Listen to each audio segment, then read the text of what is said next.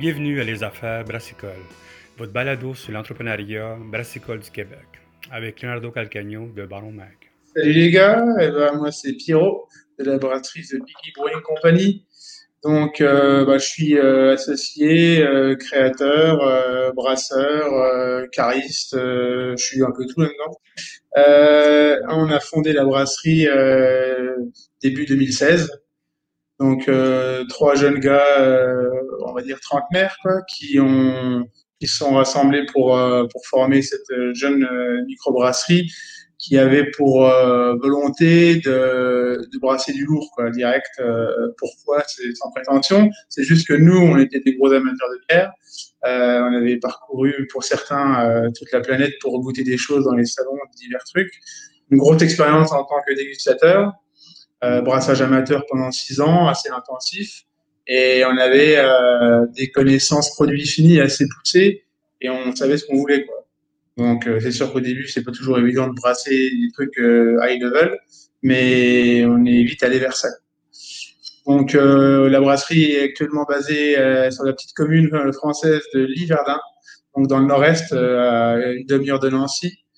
Et voilà, c'est tout petit, ça fait 5000 habitants, euh, donc on est un peu paumé. Pourquoi on est là-bas On est allé là-bas? Parce qu'il y avait un bâtiment qui correspondait bien, qu'on n'avait pas vocation à ouvrir une grosse taproom. Donc, on s'est dit, euh, pourquoi pas la cambrousse, c'est cool, quoi. Quelle sorte de brasserie vous êtes? C'est quelqu'un que, comme moi qui connaît pas votre, euh, qui n'a pas la chance d'aller goûter chez vous. Quelle sorte de, de, bière que vous faites euh, dans, votre, dans votre écosystème? Alors en fait, on est sur bah, les, bières modernes, quoi, hein. tout ce qui est IPA, stout, barriqué ou non, des, des sour ale, fruités. mais en fait, on aime bien, alors même si dernièrement on a brassé beaucoup de choses houblonnées, on aime bien euh, brasser de tout. Des brown ale à l'anglaise. Euh, dernièrement, on a, on a, rebrassé un Lichtensteiner, donc euh, acide et fumé. on aime bien à la fois faire du truc accessible, de qualité accessible, mais des fois faire des trucs un peu bizarroïdes, barrés, qui, qui font un peu kiffer à brasser et puis qui font notre signature euh, aussi, de pas s'enfermer dans un style précis. Excellent. Pourquoi les Piggy Brewing Company? C'est un nom, un très bon nom. Hein. Ça, ça, m'a vraiment. Quand j'ai vous contacter, j'ai beaucoup aimé ça. C'est sûr que le côté, le logo, le branding il est intéressant. Mais why the Piggy Brewing Company? Eh ben alors euh, déjà, pourquoi un nom à euh, l'anglaise, nous les petits Frenchies? Euh, simplement parce que dans notre découverte de la bière, on a découvert euh, à un moment, on a pris des grosses claques en goûtant des bières euh, principalement américaines cas anglo-saxonnes et, et, le brewing company qui revenait souvent nous faisait marrer et un peu rêver. Et en brasseur amateur, on s'était dit ouais, si un jour on monte une brasserie, c'est ce sera Brewing Company et, The Piggy Brewing Company même plus précisément parce qu'en fait on a un délire autour du cochon. Euh, chez nous, on s'appelle tous euh, ouais euh, mon cochon, mon petit cochon, mon goret. Euh, et en fait, euh, ça s'est dérivé en pig, piggy, mon petit cochonnet quoi. on se tape sur l'épaule, tiens mon petit cochon. Euh, okay, ma femme qui m'appelle mon piggy. Oh, excellent. Puis, puis bien sûr, le, logo vient d'où? Le logo, euh, c'est ça, je pense, ça vient vraiment d'un logo d'une compagnie de boucherie. Là. Ça vient, ça vient d'où? Euh, en fait, euh, bah, on, recherchait un logo cool. Alors avec le cochon, euh, le logo en rond, ça nous plaisait bien. Et puis notre graphiste nous a fait plusieurs propositions. Celle-là, ça a collé et c'était parti quoi. Mais c'est excellent à savoir aussi, parce qu'avec avec un nom comme ça, il y a un côté international qui peut aller embarquer tranquillement. Avec, en France, est-ce que vous avez, à cause de ça, sans savoir ce que vous avez comme poussé la vente internationale en France, ça dit que est-ce que vous vendez un petit peu à, l'extérieur de la France ou le monde fait de la recherche chez vous? Ouais, ouais. Alors oui, c'est aussi euh, à vocation internationale au départ. Euh, voilà, on a vendu qu'en France au début, mais on savait qu'on allait viser un public international, donc le, nom anglais euh, collait bien. Et en effet, en ce moment, on a à peu près 15% à l'étranger. Ok. Quand vous dites étranger, c'est vraiment l'Angleterre, à côté de, comme la Belgique, l'Espagne. Ouais. Alors, euh, il y a euh, bah, les pays scandinaves, euh, Suède, Norvège, on a la Suisse, l'Espagne, la Belgique et des pays à l'Est de plus en plus. Alors, je voudrais pas dire de bêtises parce que c'est plus Lorenzo, Lorenzo, qui gère ça, mais je crois que tout ce qui est Roumanie, euh, Lettonie, en tout cas, ça en discutait quoi. Euh, et on a aussi un peu envoyé de palettes euh, en Asie. Euh, donc une fois, on a envoyé au Japon et deux fois, deux ou trois fois en Chine.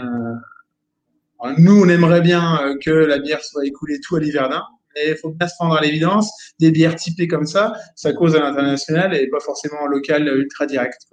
C'est quand on va recevoir vos bières au Québec? Euh, il a failli avoir euh, de nos bières au Québec. Alors, ça a été compliqué parce que l'importateur euh, proposait un voyage qui était trop long pour nous. Mhm.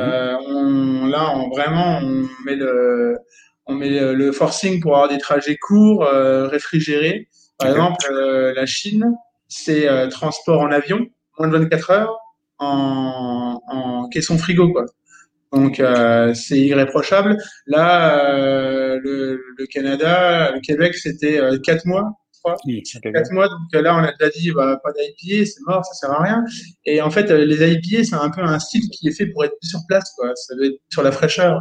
Donc on se disait, c'est complètement bête de nos jours. Il y a des super bonnes brasseries en France d'importer du l'Est, par exemple, et c'est aussi inversement euh, bête d'importer du français aux États-Unis parce que euh, le trajet euh, ce sera mort.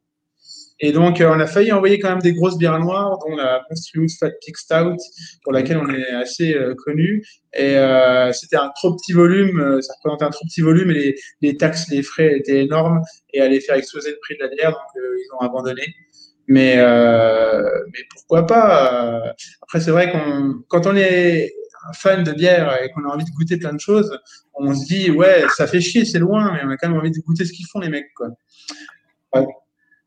Il y a quelque chose d'intéressant de Piggy Brewing. Je ne connaissais pas le, le, côté international en arrière de ça. Vous, c'est sûr, quand vous avez commencé en 2016, votre, euh, votre brasserie, c'est sûr que vous n'avez jamais peut-être pensé que votre bière est à l'international. Puis vous avez maintenant 15 de votre, de votre bière qui sont ailleurs, bien sûr. Euh, comment on fait pour fonctionner dans, dans, dans une façon, est-ce qu'il y a un mindset, une façon de travailler pour dire, OK, on, on vend de la bière internationale ou on reste, on reste pareil, puis le monde doit boire ce qu'on fait? Ou c'est vraiment dans, dans, deux mindsets différents là-dessus? Ben, ça, c'est vrai qu'au départ, euh, on s'est lancé sans but très précis parce qu'on savait pas trop ce que ça allait donner, même si on avait de l'espoir, on voulait pas euh, être déçu. Donc on a foncé, on a dit on verra bien euh, comment ça se passe. Et par contre, on a toujours brassé ce que nous on a voulu. Et on s'est dit, si ça ne convient pas, je pars du principe qu'en fait, on n'est pas capable d'alimenter la terre entière. Donc en fait, ça sert à rien de se prendre la tête, on va brasser ce que nous on kiffe, et puis on verra bien comment ça marche, comment ça prend. donc après, c'est vrai que bah, on pourrait pas faire euh, que des liners. On va faire aussi beaucoup de WPA parce que la WPA, tout le monde adore et puis que bah, nous aussi on kiffe. Donc au départ, euh, c'était pas forcément à vocation internationale, mais euh, ça prend bien le truc, ça part bien. Euh, on a fait pas mal de salons à l'étranger pour pour se faire connaître quand même. parce que c'est des salons avec des grandes brasseries européennes et d'autres d'ailleurs qui, euh, qui nous faisait kiffer et ça, ça a fait parler de nous un petit peu. Donc, euh, donc c'est comme ça que progressivement on est arrivé sur le marché étranger. Est-ce que vous avez une équipe spécialisée pour la vente étrangère ou ça reste vous avez que vous avez des, des du monde qui s'occupe à la vente, à l'exploitation, à développer des marchés ou c'est vraiment organique? Oh, c'est le même. Euh, c'est euh, là par, pour l'instant là que Lorenzo qui gère tout. Il gère euh, la France internationale, tout. Euh, on fait euh, on fait pas de distinguo quoi. Mais en plus, en ce moment, on n'a même pas trop besoin d'aller chercher les gens, c'est eux qui viennent nous chercher en fait. Parce que euh, la notoriété explose vraiment. Et alors, c'est grâce à plein de choses, euh, grâce à tous les événements qu'on a pu faire euh, pré-Covid, et aussi par la, les notations style Untapped. Ça, c'est un truc assez impressionnant. C'est-à-dire que bah, malgré nous, on monte dans le classement. Je veux dire, malgré nous, c'est-à-dire que c'est un peu subi, quoi. Et les gens euh, nous voient en haut de l'affiche et nous contactent en disant ah, Mais euh, euh on veut goûter, on en veut, euh, c'est comment qu'on en a Et bon, on dit bah, Pas de problème, si vous avez soif, on vous envoie de la bière. C'est quoi la grosseur de votre, de votre brasserie? Alors on a, on a fait, on a bien grossi en 2020 là, on a fait x2 sur la prod et on est actuellement à 4000 hectolitres à l'année quand même. Ok, quand même, c'est beaucoup. Est-ce qu'il y a, il y a grossir un peu plus? Alors c'est un peu compliqué. Des... On pense que dans ce local-là, on pourrait monter à 6000 hectos. Après, on va pas être à l'aise pour travailler comme il faut. Euh, moi, j'aime bien avoir de la place. Euh, j'aime bien euh, bien stocker, pas me faire emmerder à devoir déplacer 10 palettes pour pouvoir passer à tel endroit. Donc, on va dire que dans ce local-là, à 6000 hectos, on sera pas mal. après, si on voulait monter plus haut, il faudrait avoir un nouveau local. Ah, OK. Et toujours la question, il y a un moment jusqu'où tu grossis, quoi. Oui, parce que une grosse compagnie comme ça, ça change beaucoup dans, dans, dans votre univers et votre écosystème de travail aussi. Ouais. L'avantage, c'est qu'on a, on a énormément grossi jusqu'à maintenant. On va grossir encore un petit peu. Et la qualité des bières a fait que s'améliorer. Et ça, c'est ce qui me rassure dans le fait d'avoir grossi, parce que on voit souvent l'inverse, malheureusement, avec des gens qui grossissent. Et euh, la qualité qui se casse la gueule parce qu'ils font la concession sur euh, euh, le process, les matières premières, les temps raccourcir son cycle de brassage, mhm. c'est tentant, mais ça présente des, des, risques, dont la dégradation du produit. Et j'ai toujours accepté de grossir tant qu'on restait à un niveau égal ou plus, plus haut niveau. Puis bien sûr, si euh, vous commencez à perdre votre, si votre biais devient de moins en moins bonne, vous allez avoir des critiques qui vous attaquent vraiment vite, vraiment fort, et non? C'est ça. Après, tu vends plus que par la notoriété, mais la qualité te rattrape un jour et tu n'y arrives plus. Je, c'est pas pour, euh, c'est pas pour médire, mais tu prends l'exemple de Brewdog euh, en Europe, euh, qui était euh, très très quali euh, fin des années 2000. Euh, ils ont, ils sont restés encore pas trop dégueux pendant quelques années, et maintenant qu'ils sont montés en volume de ouf, c'est juste, ça n'a plus aucun intérêt. C'est dommage parce que savent faire des très bons trucs, mais pour pouvoir vendre un très gros volume, ils sont obligés de dégrader la qualité. Quoi. Je sais qu'ils vont, ouvrir en France, mais là, ils ouvrent en Paris. Je pense qu'ils vont ouvrir un Brewdog, euh, un centre là-bas en Paris, je pense. Dans ouais, alors, euh, déjà ouvert, ouais ils ont ouvert pas mal de trucs. Je sais pas si c'est des franchises ou quoi, mais ils ont ouvert pas mal de trucs Brewdog. Alors après, ils, ils disent on va ouvrir à tel endroit, à tel endroit, mais les trucs qui se font pas. Alors je sais même pas, je me rappelle même plus s'ils sont à Paris, mais je crois bien qu'il y a un à Paris, ouais, de Brewdog, c'est même sûr. Euh, et euh, ils voulaient ouvrir à Lyon un truc, mais je n'ai pas tout suivi. Euh, et je te répète, un hein, Brewdog reste euh, reste des gens qui ont bouleversé la scène euh, craft européenne il y a 10 ans, euh, mais maintenant, euh, c'est triste de voir euh, ce que ça donne. Quoi. Une fois que nous autres, on vit, mais j'ai parlé avec des, des Espagnols là-dessus, puis au Canada puis aux États-Unis, c'est des, des, grosses brasseries qui achètent des, des, des, craft beer, comme vous autres, des craft brewers. vous, c'est sûr que vous, êtes, vous, avez une bière de qualité, vous êtes en train de grossir un peu partout. Côté international, est-ce que c'est arrivé que des grosses brasseries sont venues vous voir pour vous acheter des gros groupes? À nous, personne n'est venu nous voir, quoi.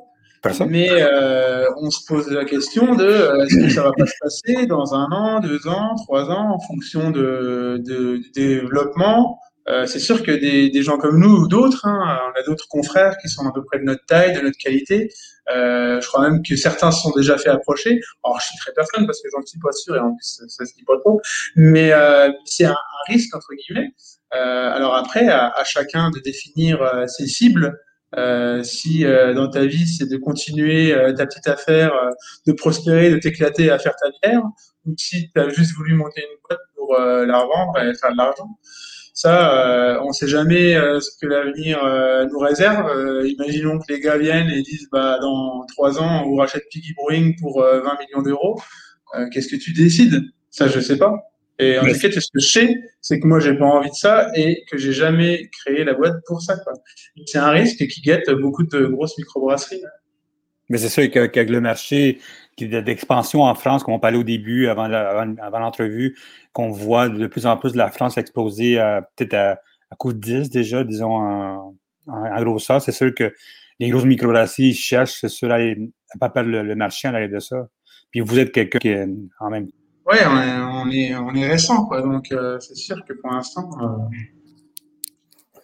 Une, des questions, une des questions que je me pose avec vous, c'est comment, comme, euh, comment garder l'équipe soudés ensemble quand vous, êtes une équipe, vous êtes une brasserie qui allait grossir comme ça? Comment vous faites que, tout le monde soit dans le même mood pour, pour garder la même vision à long terme? Bah, déjà au départ, on était euh, trois, donc avec Lorenzo et Romain, avec cette même vision.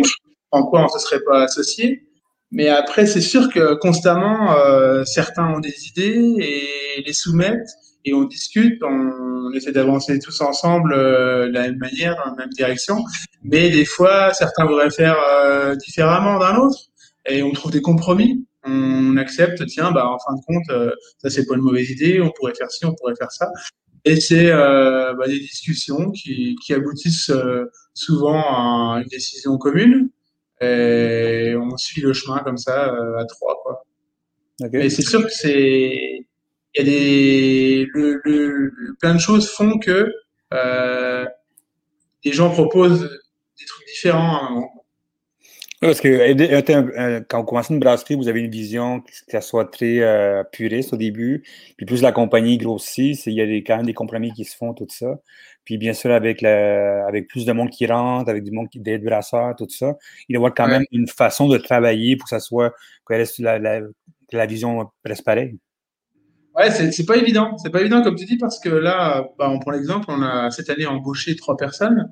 Et alors, euh, c'est euh, des nouvelles personnes qui apportent aussi leurs idées, euh, leurs envies de, de, faire. Et tu te dis, euh, alors comment on fait pour rester vraiment euh, les piliers originels, euh, pas trop déviés comme dans un couple, en fait, c'est des compromis pour essayer de satisfaire tout le monde. Tant que tant qu'on y prend du plaisir et, bah dernièrement on a fait beaucoup plus de liromelé que ce qu'on a fait à une époque. Mais ça nous fait quand même plaisir euh, ça nous, fait kiffer. En plus ça nous a permis de nous améliorer. Euh, peut-être que après on va se mettre à faire plus euh, des, stouts je sais pas. Il y a quelque chose que vous êtes un des rares en France avec qui j'ai parlé, c'est que vous faites de la canette. Vous êtes dans la canette. C'est quelque chose que je sais que j'ai parlé avec des, des brasseries, que ce soit à travers la France c'est un marché qui rentre tranquillement en France. Il y a du monde qui sont encore avec la bouteille. C'est la bouteille est très forte. Euh, c'est sûr qu'il y a des, euh, des, brasseries européennes, en Belgique, à Londres, tout ça, euh, britanniques sont très canettes, eux autres, ça vient dans, dans, le marché. Pourquoi vous choisissez ce, ce, cette vision d'aller chercher dans, dans la canette? C'est quoi la stratégie en arrière de ça? Bah, la canette, euh, on est parti euh, dedans parce que le, marché euh, est très très demandeur de canettes. Euh, par exemple, euh, au début, on a fait venir une ligne mobile pour, pour faire des canettes sur quelques bières à nous, et on s'est rendu compte qu'on les vendait deux fois plus facilement que des bouteilles. Il y a une vraie explosion de, la demande de canettes. qui est née au départ, je pense, pas mal par les, les brasseries anglo-saxonnes qui ont commencé à envoyer de la canette. Euh, avec des bières de qualité. Donc il y a eu une grosse aura autour de tout ça parce que je pense qu'il y a d'excellentes bières qui sont sorties en canette. Et euh, la sphère geek française euh, a compris que bah, ça pouvait être signe de ça pouvait être synonyme de qualité. Et puis en termes de packaging, c'est vrai que ça a de la gueule, ça présente bien, la surface couvrante est, est plus grande, il y a moyen de se faire plaisir. Donc, euh, donc nous, on, s'est dit vraiment, il faut, il faut maintenant switcher sur de la canette si on veut euh, bien vendre. Comme on faisait x2 en prod pendant une période Covid, on s'est dit, si on le fait pas, on est mal. Et on a bien fait parce que c'est ce qui nous permet de vendre toute notre prod actuellement. On vend tout en canette. Euh, c'est une vraie folie. Et, on est content. Et alors, ce qui est bien pour nous, c'est qu'en fait, la l'encaneuse qu'on a achetée, à une technologie euh, plus poussée que l'embouteilleuse et on arrive à obtenir des, des meilleurs résultats. une des affaires que, que je ne comprends pas, pourquoi il y a, il y a encore euh, beaucoup de brasseries françaises ne veulent pas se lancer en canette? Pourquoi il y a, il y a une espèce de, d'arrêt psychologique en arrière de ça? Tu disais pourquoi il y a un? Il y a, pourquoi il y a beaucoup de monde qui ne veut pas se lancer en canette en France? Ah, psychologiquement, beaucoup de gens ne sont pas prêts parce qu'en fait, euh, leur peut-être leur clientèle à eux n'est pas prête. Euh, au final, c'est comme un petit peu, euh, on travaille un peu avec la restauration et la restauration en France est encore très très frileuse vis-à-vis de la canette parce que les gens qui vont au restaurant euh, ont dans leur esprit le côté négatif. La canette, c'est uniquement pour des bières, des bières cheap, vraiment dégueulasses, et ça passe à place au resto. C'est un peu pareil, je pense, pour beaucoup de brasseries qui ont une clientèle qui ne veut pas de canette. Et aussi, bah, il y a aussi l'investissement, l'investissement de racheter une nouvelle machine pour conditionner. Tout ça, c'est de la prise de risque, mais comme dans toute société, il y a de la prise de risque. Nous, euh, on ne prenait pas beaucoup de risques parce que notre marché le voulait. Et je pense que certains sont frileux à cause de ça. Est-ce que vous avez vu une explosion des ventes avec ça? Du moment que vous êtes allé en Canada, vous avez vu que la vente a, explosé, puis les cavistes ont beaucoup aimé la, façon d'avoir quelque chose comme ça? Ouais, ouais, nous, notre clientèle euh, veut ça et ça a vraiment explosé. On vend euh, deux fois plus facilement les canettes que les bouteilles. OK. Puis côté, euh, est-ce que vous êtes uniquement chez les cavistes, puis, puis le côté web, bien sûr, est-ce que vous, aussi votre bière est, ailleurs aussi? Les cavistes, le site web, bah, les, bars.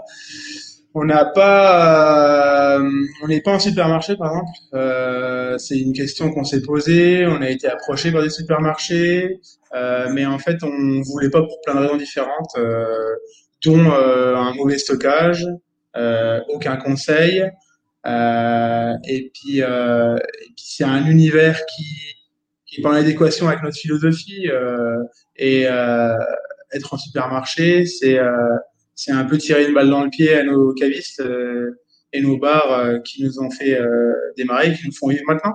Alors je dis pas qu'on n'y sera jamais, parce que imaginons on est en période Covid, nous ça s'est bien passé, mais imaginons qu'on n'arrive pas à vendre nos stocks et euh, que notre seul moyen soit GMS et supermarché, bah, peut-être qu'on irait, euh, c'est sûr, parce qu'au final, il faut quand même faire tourner la boîte.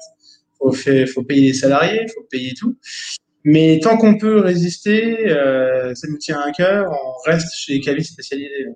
Est-ce que vous pensez avoir une stratégie à long terme, disons dans deux, trois ans, où que vous faites des bières spécialement pour les, les grossistes?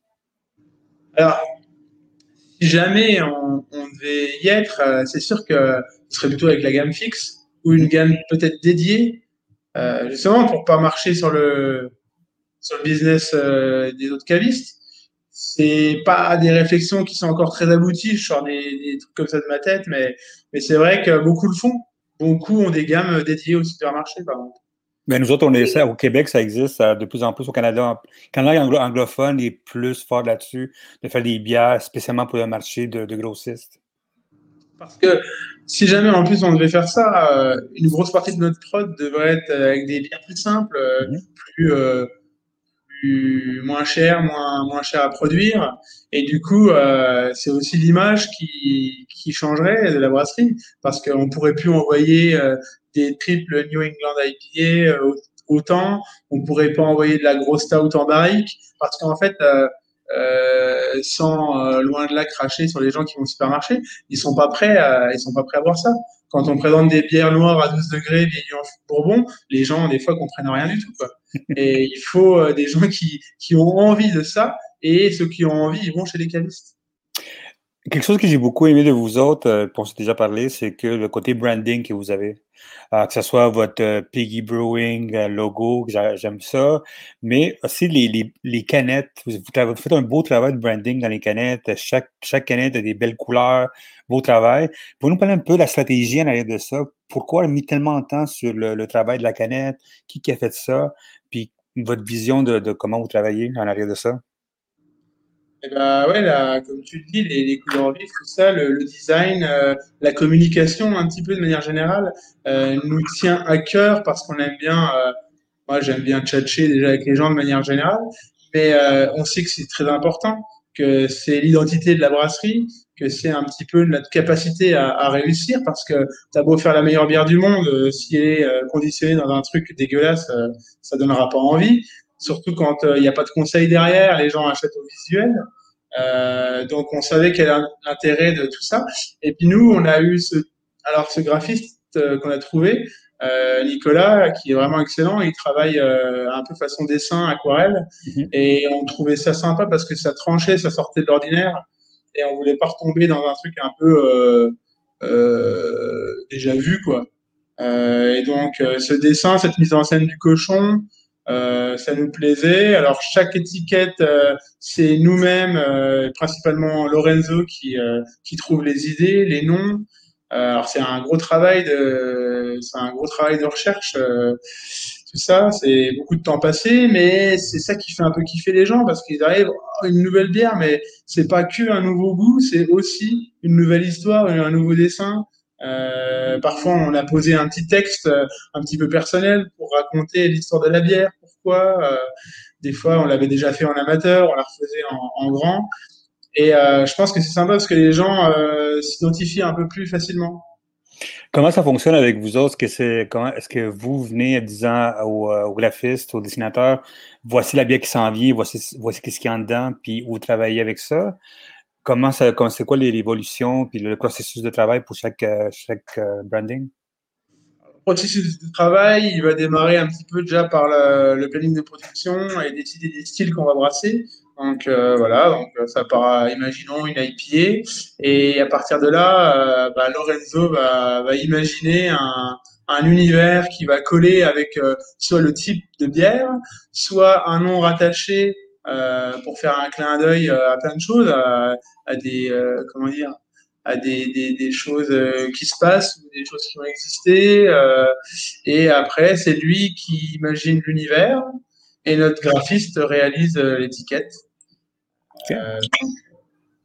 Puis le côté web, le côté stratégie, marketing, vente, tout ça, c'est lui qui s'occupe aussi de la, stratégie de, du marketing en web, médias sociaux, tout ça? Vous avez une équipe pour ça? Ouais, euh, bon, on est tous les trois les associés avec Romain et Lorenzo a un petit peu cogité le truc, mais c'est vrai que ça c'est euh, plus la partie Lorenzo et euh, nous on donne un petit peu aussi notre, avis, euh, voir euh, qu'est-ce qu'est-ce qui serait plus pertinent, mais au final Lorenzo fait ça à merveille donc on, lui, on le laisse faire. Excellent Lorenzo, excellent. La COVID-19, c'est sûr, ça fait un an qu'on existe, qu'on vit là-dedans. Chaque pays est différent là-dessus. Euh, comment ça a été, vous autres, la, comment ça a été l'impact de la COVID-19? Disons, la, journée qu'il a fallu qu'on ferme en France, travailler là-dessus. Comment tout a changé votre façon de travailler? Puis comme tu dis, vous avez vendu beaucoup de bière, le monde a, apprécié ça. Comment, vous pouvez parler un petit peu du euh, un an de, de COVID? Ouais, alors c'est vrai qu'un an, on, a, on est passé par plein de phases différentes. Euh, donc, au tout début, euh, c'était un jeu m'en foutisme complet, quoi. Euh, genre, parce que les médias et l'État euh, s'en foutaient aussi complètement. Et puis tout d'un coup, ils ont commencé à paniquer si tout le monde va mourir. Et puis, bah, il y a eu ce premier confinement. Alors, ce premier confinement, il, a, il a fait peur un peu à tout le monde, et dont à nous. Et en termes de business, on avait peur d'une chose, c'est que les bières vieillissent et s'abîment.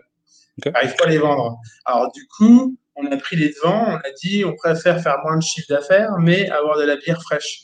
Donc on a brassé euh, moitié de la prod. Moitié de la prod. On a mis euh, notre brasseur euh, Basile qui venait d'arriver.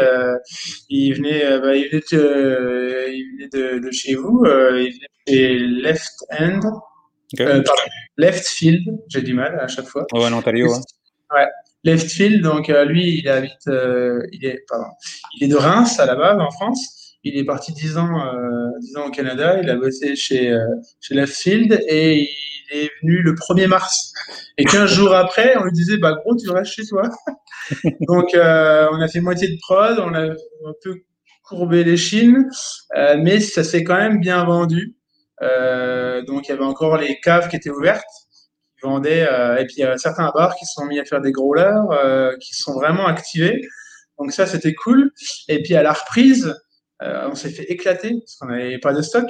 Et du coup, on n'a pas pu anticiper comme il fallait. Et on était sold out pendant 4-5 euh, semaines. Mais, euh, mais du coup, après, on a mis bougie double. Et puis au deuxième confinement, on s'est dit, on s'en fout, on continue à fond, on produit à fond, ça va passer. On a eu, on a eu raison parce que l'explosion grâce à la canne a fait que tout notre volume est, est parti. Donc, on a voilà, ça se passe très bien. Alors après, c'est sûr que si jamais il n'y avait pas tout ce problème, on aurait encore plus développé le bazar. Euh, pour dire, là, on est en train de, de voir pour recommander des fermenteurs, parce qu'on sait que quand les bars vont reprendre, on ne pourra pas alimenter euh, nos clients. Là, on vend tout en canne et on ne pourra pas faire de fût, quoi. Bah, ou alors, il faudrait euh, partager et faire des, des gens malheureux qui n'auraient pas de piggy. Mais, bon, ça va aller. Mais c'est ça la phase que maintenant, avec la COVID-19 COVID depuis un an, il y a, il y a un, nouveau, un nouveau marché de, de, personnes qui ne vous connaissez pas, qui va chercher de la canne, plus les bars qui vont aller tout ça.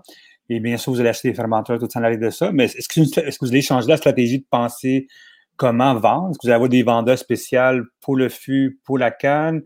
Est-ce que vous allez ouvrir des nouveaux marchés comme ça? Euh, je sais pas trop. Euh, j'ai pas trop réfléchi comme ça marche pour l'instant. On, va là, on va si les bars réouvrent, on va repartir dans du fût, mais on va pondérer euh, entre fût et canne et puis on alimentera comme on peut les, clients. Est-ce que le côté local, l'achat local chez vous, est-ce que ça a explosé aussi? Est-ce qu'il y a un engouement pour l'achat local? Bah, pas, pas énormément, malheureusement. On aimerait beaucoup le développer plus. Mais comme je disais, nos bières sont un peu atypiques par rapport aux, au grand classique. Et il y a des gens qui, euh, d'une, n'aiment pas certains styles de bière trop. On nous a dit, vos bières, elles sont, elles sont bien, mais il y a trop de goût.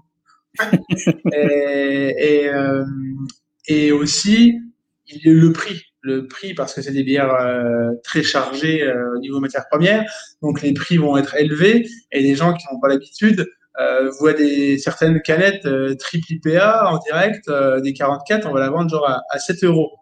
Euh, ce qui est assez élevé. Et les mecs, ils hallucinent, quoi, en disant, c'est trop cher, parce qu'ils n'ont pas l'habitude. Donc, en local, il n'y a pas énormément de gros amateurs. Alors, il y en a toujours quelques-uns, mais ça prend pas encore euh, des masses, quoi. C'est sûr qu'il y a, c'est un manque d'éducation. Les gens ne connaissent pas les maladies, le, le, procédé, tout ça. Est-ce que vous, faites un peu d'éducation aux gens pour qu'ils comprennent pourquoi cette valeur-là, pourquoi ça coûte euh, à ce prix-là? Ah ouais, ouais, bien sûr. Alors c'est souvent du cas par cas parce que c'est difficile. Ou alors il faudrait faire des conférences. Euh, ça m'est arrivé de faire une petite conférence euh, dans les dans les coins de parc chez nous, avec un public un peu non averti, euh, en expliquant déjà quand on explique le pourquoi du comment, on prévient les gens attention cette bière-là elle va être acidulée, elle va être machin, et que c'est pas une découverte. Puis l'explication derrière, déjà les gens comprennent un peu mieux. mais c'est vrai que on pourrait se faire cette mission de d'expliquer au grand public euh, qu'est-ce qu'une bière artisanale, euh, avec du goût, avec euh, tout ce qui ça représente derrière, en termes de temps de travail, tout ça, qui peut faire comprendre à un prix plus élevé. A une question, la fin des festivals, c'est sûr, un peu comme nous autres, il n'y a pas de festival. Ça vous avez manqué un an complet de festival, nous autres aussi, on, a manqué un an, puis ça s'en vient aussi. Comment vous faites, vous autres, pour, à part le côté web, puis d'aller d'aller vendre votre bière à une nouvelle clientèle qui ne peut pas aller à des festivals? Euh, bah, ça, c'est sûr que c'est pas forcément évident. Le festival, il nous permettait de nous, faire connaître et de faire découvrir les nouveautés. Euh, je pense que c'est beaucoup la notoriété qui nous permet, euh, en fin de compte, de, pallier à tout ça. Les gens qui nous connaissent déjà un petit peu veulent continuer à, à, avoir les nouveautés. des nouveaux clients, c'est beaucoup le, les réseaux sociaux qui, qui prennent le relais. Maintenant, c'est sûr qu'on remplacera difficilement le festival. Quoi. Mais sur le tasting, ça fait tester des bières, tout ça, ça, ça change beaucoup. Est-ce que vous avez des ambassadeurs? Vous avez une stratégie en arrière de ça? tu disais? Des ambassadeurs, est-ce que vous avez des ambassadeurs de. Ah oui, bah, justement, là, on voulait embaucher un, un mec euh, dédié. Alors, une fois de plus, c'est principalement Lorenzo. Ok. Lorenzo, on va faire avec lui, ce qui se passe. En fait, euh, je l'ai beaucoup fait. Je l'ai beaucoup fait aussi. On s'est partagé un peu le truc parce que c'est, j'adore aussi sortir sur le terrain. Mais, euh, du coup, euh, la vie de famille des fois rattrape un petit peu les, envies. Et j'ai dû calmer le jeu. Lorenzo a pris le relais les dernières, derniers mois, années. Et là, on voulait embaucher un mec dédié pour ça, ambassadeur, aller faire un peu de prospection, faire des événements, tout ça. Euh, c'est en cours, mais il n'est pas encore embauché. Et puis c'est vrai que pour l'instant, il va à part boire des bières, il ne ferait rien. Excellent. Écoutez, euh, en dehors de tout ça, dites-moi, euh, comment va l'écosystème français de la bière, le, côté, le côté produit, achat, tout ça? Est-ce que est-ce que c'est encore difficile de se lancer en une brasserie en France ou il y a, de la il y a, de plus en plus de, de, monde qui, qui veulent vous financer, la, la beauté d'acheter des produits, acheter des équipements, comment ça va? Moi, je pense que c'est euh, c'est pas encore compliqué de, de se lancer. Euh, par exemple, nous, il y a plein de, de, nouvelles brasseries qui démarrent là et qui vont euh, atteindre des grosses parts de marché. Et, euh, et comme c'est vraiment euh, un domaine en pleine explosion, il y a encore beaucoup de place. Euh, les bières craft prennent de plus en plus de place sur le marché. donc je pense que on est loin de le saturer et il y a des, des belles années encore devant devant nous. Quoi. Euh, les gens consomment de plus en plus de, comme pour la nourriture en fait, euh, ils en ont un peu marre de manger de l'indus, euh, des trucs euh, pas forcément très très bons pour la santé ni pour l'environnement. Alors je dis pas que nos bières sont forcément meilleures pour l'environnement que des industriels, mais mais en tout cas avoir des, des produits de qualité, c'est clair que ça fait que il y a encore de la place pour pour plein d'autres microbrasseries. Hein. Euh, à part euh, votre expansion et tout ça, qu'est-ce qui s'en vient pour vous autres euh, dans, quelques, dans un an ou deux? Pour nous? Votre projet où vous avez, vous avez lancé un site dans, dans le gym, des affaires comme ça ou quoi? ce qui nous ferait kiffer, mais c'est un peu compliqué, c'est de se lancer dans les, les wild beers. beaucoup de, de fermentation mixte euh, dans des barriques, euh, des choses un peu funky comme ça, comme on, voit. Bah, par exemple, dernièrement, on a, j'ai découvert la brasserie euh, La Sirène de Melbourne, en Australie, en Australie qui font un superbe travail. mais ça, ça pose un problème au niveau de la, de la chaîne de production c'est que tout ce qui est le mur sauvage, euh, Brettanomyces et compagnie, il y a des risques de contamination croisée et on n'aimerait pas les produire sur le même site. Donc, euh, si jamais on a le courage, euh, ce serait monter un deuxième site de production pour faire ce type de bière. Mais pour l'instant, c'est vraiment des petits rêves comme ça. Il y a rien de, y a rien d'écrit. Euh, mais c'est ce qui nous ferait, euh, c'est ce qui nous ferait kiffer pour les, les prochaines années. Ouais. Plutôt que de, plutôt que de se développer et d'avoir une brasserie énorme qui alimente les supermarchés, je préférerais faire un petit projet de chez comme ça. Est-ce que c'est un, marché un marché important en Europe? Est-ce qu'il y a du monde qui en veut? Je connais la Sirène, ça où j'ai fait une entrevue avec lui quelques années de ça. Mais en France, est-ce que c'est un marché qui est en développement? Bah, pour le coup, euh, on est déjà dans un marché de niche avec les bières comme on brasse actuellement, mais ça va être encore plus un marché de niche euh, avec ces wild. Euh, il y a de plus en plus de demandes, c'est sûr, mais les volumes, à mon avis, seraient anecdotiques par rapport à ce qu'on est capable de passer en WPA parce que c'est quand même moins connu, c'est plus typé, c'est pas pour tout le monde, c'est des bières encore plus chères. Euh, mais c'est pour moi, c'est le saint graal. Quoi. Après, euh, je bois pas ça tout le temps, mais vraiment, et en termes de, de qualité pure et trucs de folie. Quoi. Donc, euh... dit que c'est une bière qui allait à l'international plus. Ouais, ouais, ouais, ouais. Ouais, ce serait euh, l'international euh, et puis euh, des plus petites quantités, mais ça va prendre au fur et à mesure. C'est comme les IPA et les IPA il y a, il y a 10-15 ans. En France, euh, personne n'en voulait parce que c'était trop amer, c'était trop bizarre et tout. Et maintenant, tout le monde veut ça. Et les wild, peut-être que dans 10 ans, tout le monde verra ça, quoi. Et les geeks en France, ils aiment déjà beaucoup. Quoi. Excellent. Ben, écoute, merci beaucoup pour l'entrevue. Puis J'espère un jour qu'on pourrait aller en France, aller vous visiter. Ah, ce serait cool. Ça serait bien cool. Et puis euh, passer chez vous pour des coups. S'il vous plaît. Ouais. Merci beaucoup, Pierrot. Merci à toi et à tantôt.